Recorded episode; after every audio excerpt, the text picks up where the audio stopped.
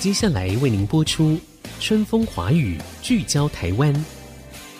本节目由世界先进机体电路股份有限公司赞助，探索台湾新力量，开拓未来新视野。《春风华语》，聚焦台湾，沈春华主持。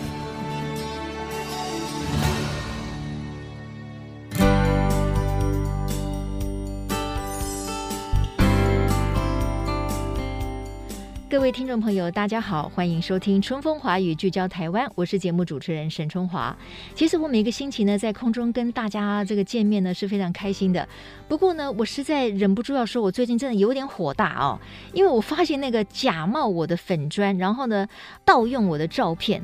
竟然呢，也把所有我的文章呢，不但是全部 po 上去，还利用我的文章内容成立了一个什么女力社团呐、其实就是一样的，挂羊头卖狗肉，就是存股社哈。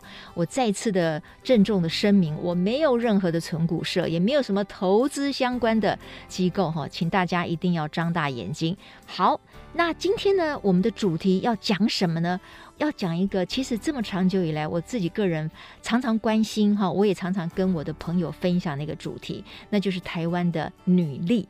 女力其实这几年被谈了很多哈，就是女性的劳动力也好，女性的这种内在能量也好，对于家庭的角色也好，都已经产生了很大的变化，而且有越来越高的能量。所以我常常说，我真的很以女性为荣，尤其是台湾的女性啊，真的表现得非常好。我也说过一句话，我觉得我身边全部。都是女强人。过去我们还不太敢用女强人来形容自己，就说哦，不了不了，我没有那么强了。现在呢，我觉得人人都必须是女强人，因为我们要承担更多的责任。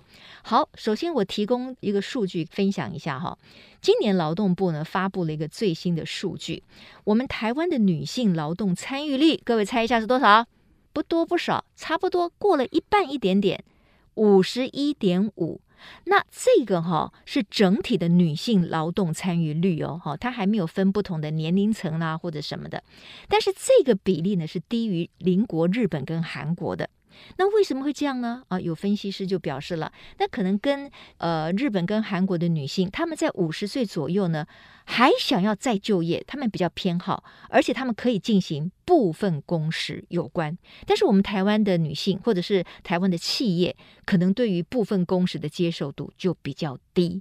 所以到底台湾的这个劳参率是如何？尤其是如果从女性的角度来看，哈，再提供另外一个数据，就是我们的女性劳参率呢呈现所谓的单峰，国际间有双峰了哈，就是说有一个高度，可能是初入社会到结婚之后，然后呢在三四十岁之后呢又会有另外一个高峰。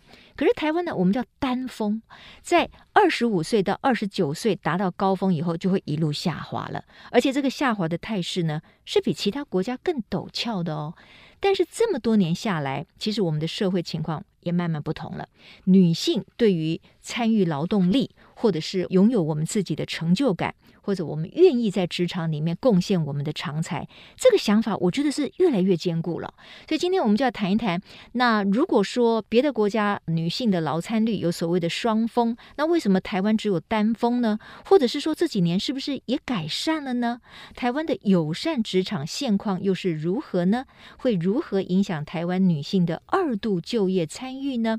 正在收听这个节目的朋友们，如果您也是一个想要二度重返职场的女性，你遇到了什么样的困难呢？你希望谁可以帮助你呢？好，这就是我们今天都要谈的。在我现场的是德人资源整合有限公司的创办人哈，呃，年轻的女性蔡玉玲，蔡创办人，玉玲你好，主持人好，听众朋友们大家好，好。玉林，你办这么一个，这我看起来，它有点像是帮人家媒合工作吗？你们的公司跟一般的人力资源有什么样很大的不同？好像你有一个比较理想性的目标在背后。是我们是一个已经成立了七年的社会企业。那我们一开始创立的初衷是帮妈妈找工作，我们希望协助有高等教育背景的呃女性可以顺利重回职场。呃，我们不只协助女性，我们也协助男性。呃、我们发现爸爸也有这样子的 呃，也有。这样子的需求。呃，也在这个过程当中，我们认识到整个社会在变迁。我们现在更大的议题是怎么样让人可以留在职场上，嗯嗯，呃，不要轻易的中断，那断不要断太久，也可以顺利的回来，这转而成为我们关注的议题。啊、呃，可以顺利的留在职场上，而且甚至享受留在职场上，才能够让年轻的世代看到为人父母的好处，以至于他可以产生羡慕。要不然我们就会一直少子化下去。对对对对。不过玉玲，我刚才就是提到的那个数字，其实我自己有点吓一跳，嗯、是因为这个劳动部的劳参率哈，就是台湾只有在二十五到二十九岁是一个比较大的高峰，然后就一路下滑。可是事实上，他这个调查呢有分很多个，比如说我有看到另外有一个，它是针对。年轻已婚，二十五到四十四岁，嗯、哦，他一直放宽到四十四岁哦。嗯，这一段年纪的劳参率，哎，高哎，它是七十点三六，哎，是，哦，所以这样子两相对照。是不是指四十五岁以后下滑的更厉害？其实台湾的劳参率是非常高的，因为劳动参与率的计算，它是从十五岁到六十五岁都视为劳动力。那我们现在人书念的很多，那毕业投入就业市场的年限比较晚，但是中高龄之后，大概五十岁以后，他可能因为家庭照顾的原因，持续在职场上的也不高。但是事实上，台湾的女性非常勤奋，我们在这种黄金的就业阶段，我们从二十五岁到五十岁，其实这段是非常高的，嗯、尤其是在二十五到二十九，大概到百分之九十二，全世界没有什么国家这么高的。嗯、坦白说，对对对，是这个高峰是非常值得人惊讶的。嗯嗯，对嗯，所以我刚才才会说，哎，如果二十五到二十九岁就感觉上一路下滑的话，我觉得这几年来一定有一些改变。就比如说我周遭，比如说我在媒体业，媒体业里面的女生哈，几乎很少会因为她生育，然后她就离开这个职场。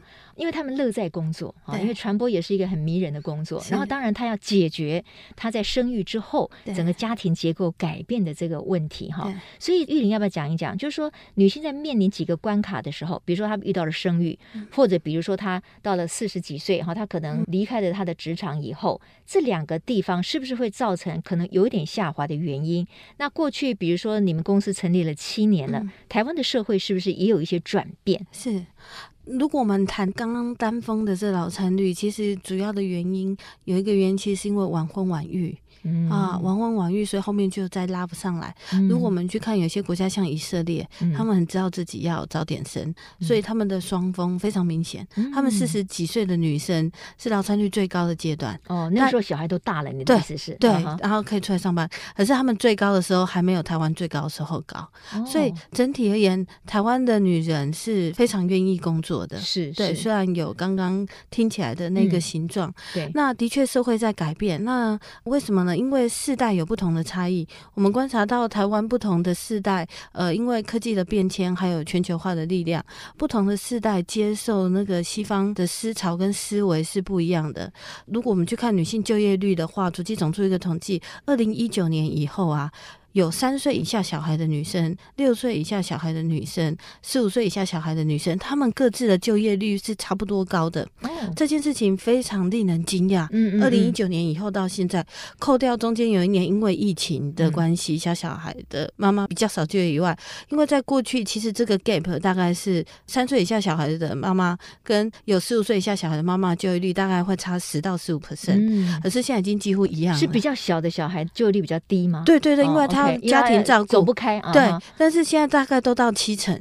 嗯，对，就是不管你小孩几岁，二零九年以后，对啊，不管你是小孩几岁，妈妈只要你愿意工作，大概就是七成到七成五。对，所以这件事情大概就证明了台湾的女人是很想要工作的。呃，这件事情我们认为可以发生，是因为夫妻共亲职。对，越来有一些机构或者是他们会想办法去解决育儿的问题嘛。嗯，他一定要先解决，他才有办法出去工作。一方面是因为我觉得，因为一方面社会对夫妻共亲职的倡议，另外一方面我们认为是因因为在年轻时代里面，要有这样承诺的男生才找得到对象啊。在婚前，各位男士们请注意啊！如果你现在还未婚，你希望找到一个合适的伴侣哈，那你在观念上，对你们两个人不但是在经济上共同成就家庭，那可能在共亲职的这个概念上，你也要与时俱进，你才有办法找到这个良缘美眷，对不对？是。所以其实现在的议题反而是这些年轻的爸爸，他愿共亲职，甚至也许在家户里，嗯、夫妻关系的互动跟前一个世代已经不太一样了，也有可能太太收入比先生高的，高其实这样家庭也越来越多。嗯、对，所以在家户里的关系的互动模式已经改变。但是当我们在职场上对这件事情的 sense 还没有那么强烈的时候，很多时候还是把这当成一个女性的议题的时候，嗯、事实上就会让他们。没有提供充足的友善职场措施，嗯，而这个对男性的员工来讲是很煎熬，因为他回去还是要面对他太太，或者他回去他可能其实是想要照顾小孩的，嗯，所以职场的友善是对两性的员工都非常重要，对，对他的家庭和谐其实非常重要。OK，好，所以呢，在广告回来之后呢，我们就继续来谈到底什么样是友善的职场环境。那这样子的企业，它有了友善的工作环境之后，其实对他反而可能是一种好的竞争。能力，他可以留住好的人才，稳定持续的在他的人力资源里面哈。那另外我们谈到了，就是说女性这几年其实我们有很大的成长，我们很乐意在职场当中寻求到我们的成就感。但是男性有没有相对成长了呢？他们对于共亲职这件事情跟女性的成长那个速度可以互相匹配吗？诶，这是个有趣的问题哦。广告之后继续回到春风华语，聚焦台湾。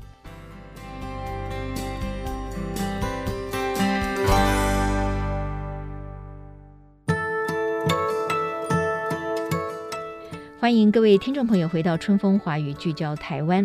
您是一位想要再重返职场的女性吗？或者您对于这个问题让你最烦恼的是在哪里呢？那您觉得您的另一半有没有提供相对很好的一个支持呢？你觉得在你想要去的这个企业里面有没有办法提供一个所谓的友善的职场的环境呢？好，我请教一下蔡玉玲创办人哈，什么样才叫做是一个友善的职场环境？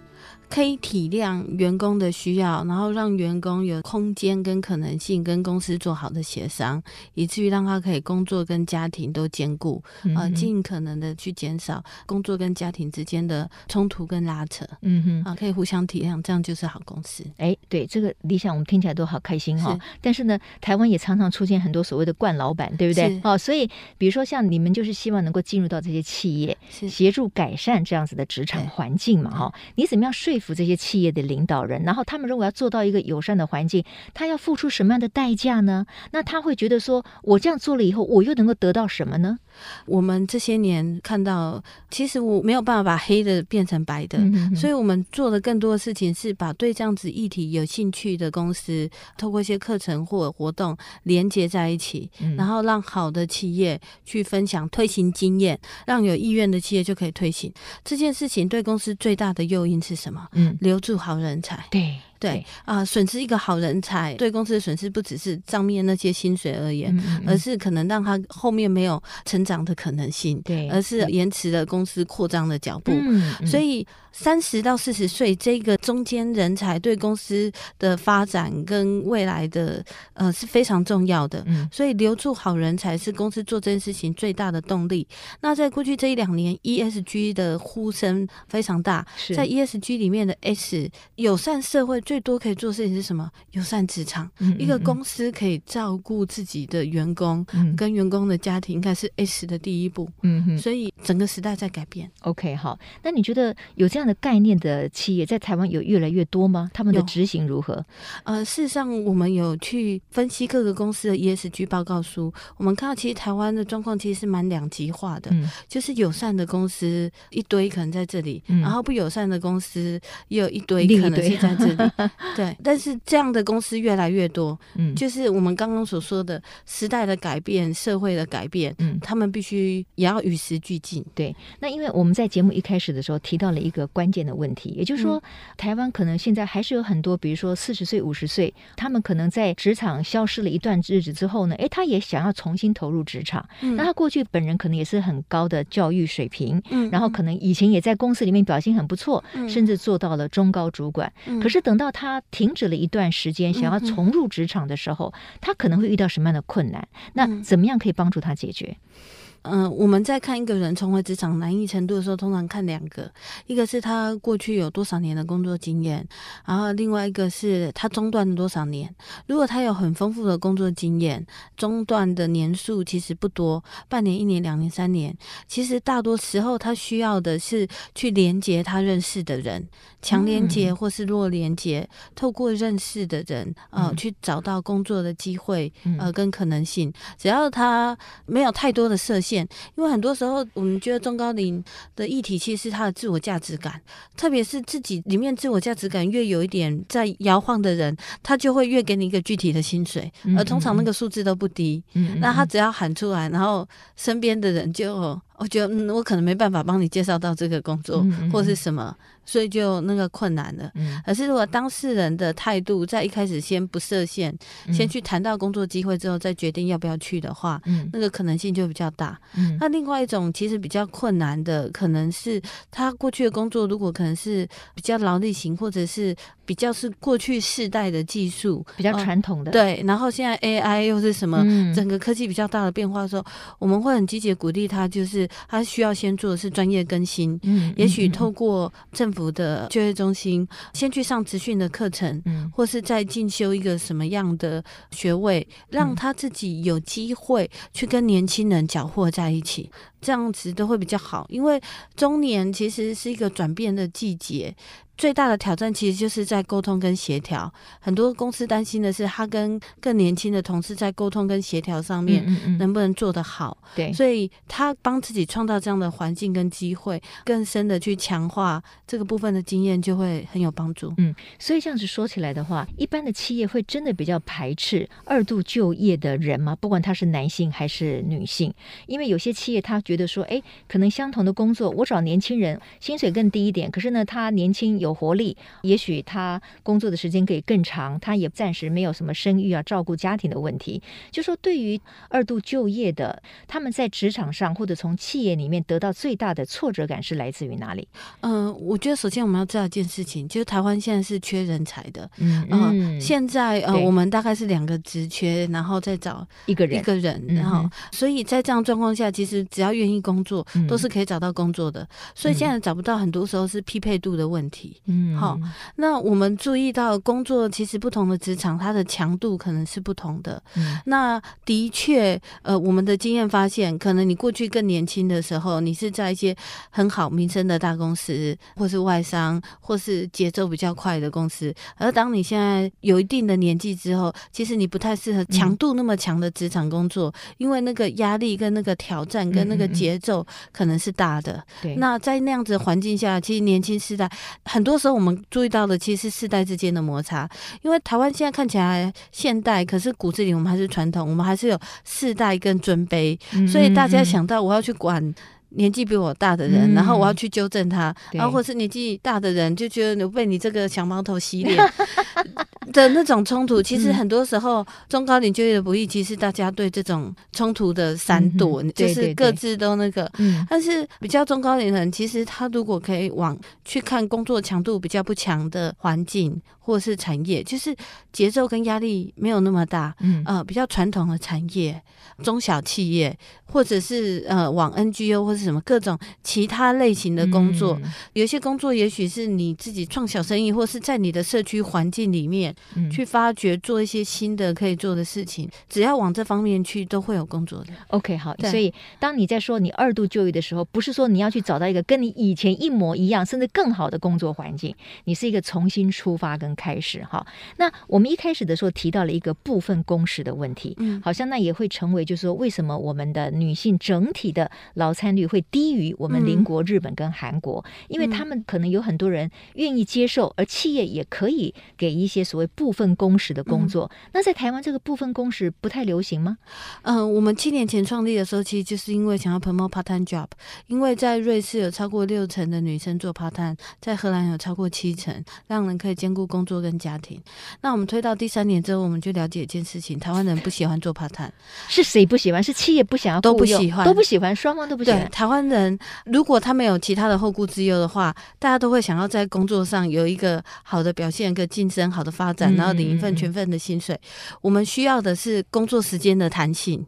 还是全职工作，然后工作时间的弹性不会影响到职涯的，而不是去寻求一个 part time 的工作。这是我发现整个社会的本质上的偏好。可是你，所以 part time 的工作不多，是背景的原因，其实是在那里。嗯嗯，对。可是如果你又要寻求一个所谓全职的工作，又希望这个全职工作给你有弹性的这个工时，这不是相对有一点困难吗？啊，弹性的工时，我指的意思是，譬如说，如果公司可以让你早上夫妻一个人可以早上七点上班，四点下班，一个人。可以九点上班，六点下班，一个人可以送小孩上学，一个人可以接小孩，嗯、两个人都是八小时。哦，哦，这个可以实行的很好吗？啊、哦，越来越多的公司，特别是在这几年疫情之后，那他们不一定要在同一个公司嘛，只要他们跟个别的公司讲好就可以。对对对对那 part time 的工作比较适合的是一直在职的人啊，现在可能有家庭照顾需求，嗯、去跟雇主谈 part time，嗯，这样比较容易。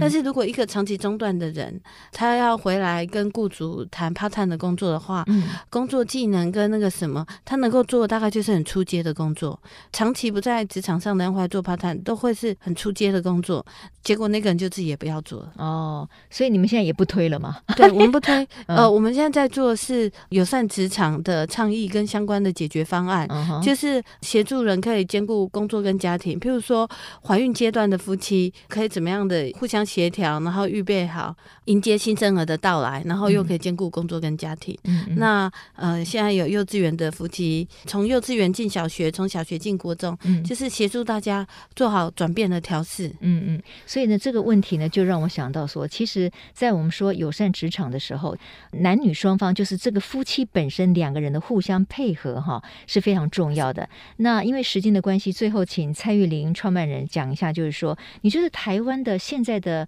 新婚的夫妻里面，他们对于男女的角色，因为过去是男主外女主内嘛，是可是现在因为女生都已经投入职场，就等于是大家共同承担家庭的经济嘛。可是男生有没有用足够的强度来同样的照顾家庭？那有一个有趣的问法，就是说以前就说啊，你如何在家庭跟工作里面得到平衡，都是问女生。那现在我们就觉得说，那为什么不问男生呢？因为现在女生也在 full time 的投入这个职场。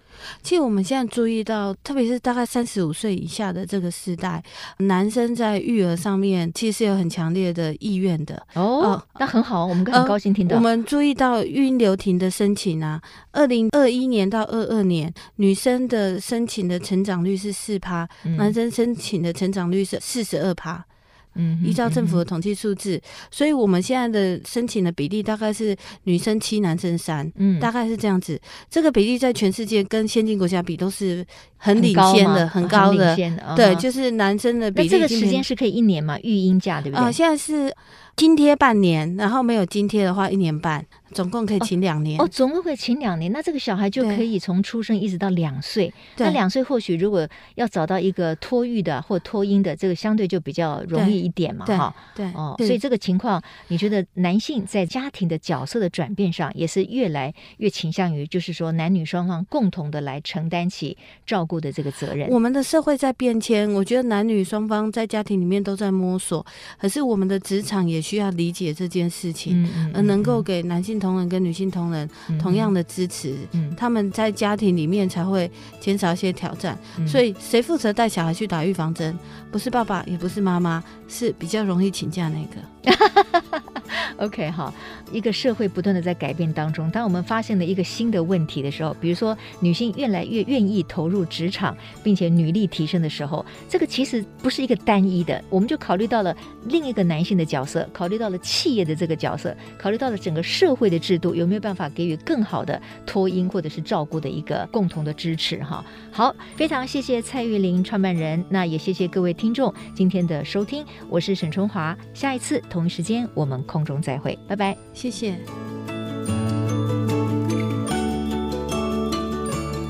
本节目由世界先进机体电路股份有限公司赞助。世界先进与您一同立足台湾，探索世界，永续未来。